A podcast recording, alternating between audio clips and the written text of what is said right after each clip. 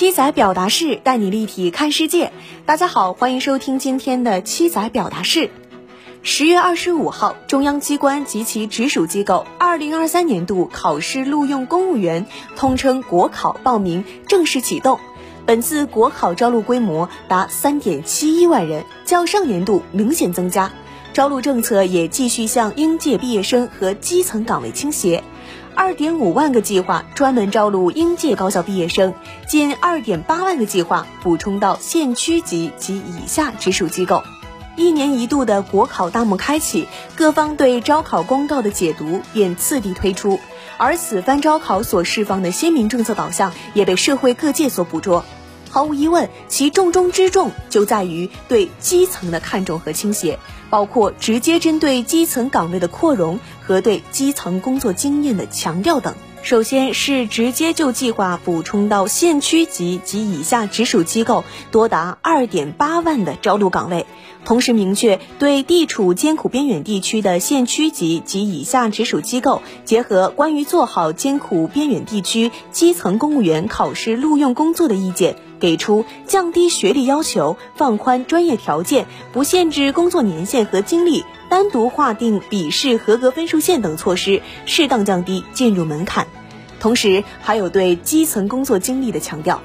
公告明确规定，中央机关及其省级直属机构，除部分特殊职位和专业性较强的职位外，主要招录具有两年以上基层工作经历的人员。强调基层工作经验已经是多年国考的稳定态度。而对基层工作经验范围的划定，也将。离校未就业高校毕业生到高校毕业生实习见习基地参加见习，或者到企事业单位参与项目研究的经历划入其中，也说明看重基层工作经验的政策正在不断完善，与包括应届生招录等细节均有对接性安排。一方面是中央机关岗位对基层工作经验的要求，另一方面则是艰苦边远地区基层岗位对工作经验、经历要求的适当放宽，可以说向社会释放了相当明确的导向性政策指引。国家在持续加强基层工作建设、充实基层工作者队伍和提高基层工作的人员素质，也为基层工作经验提供清晰的进步空间。对于本身可能就缺乏工作经验的应届毕业生群体，服务基层、奔赴艰苦岗位是国考为其做的制度性安排。而且，国考也在制度层面完善对基层工作经验的认证机制，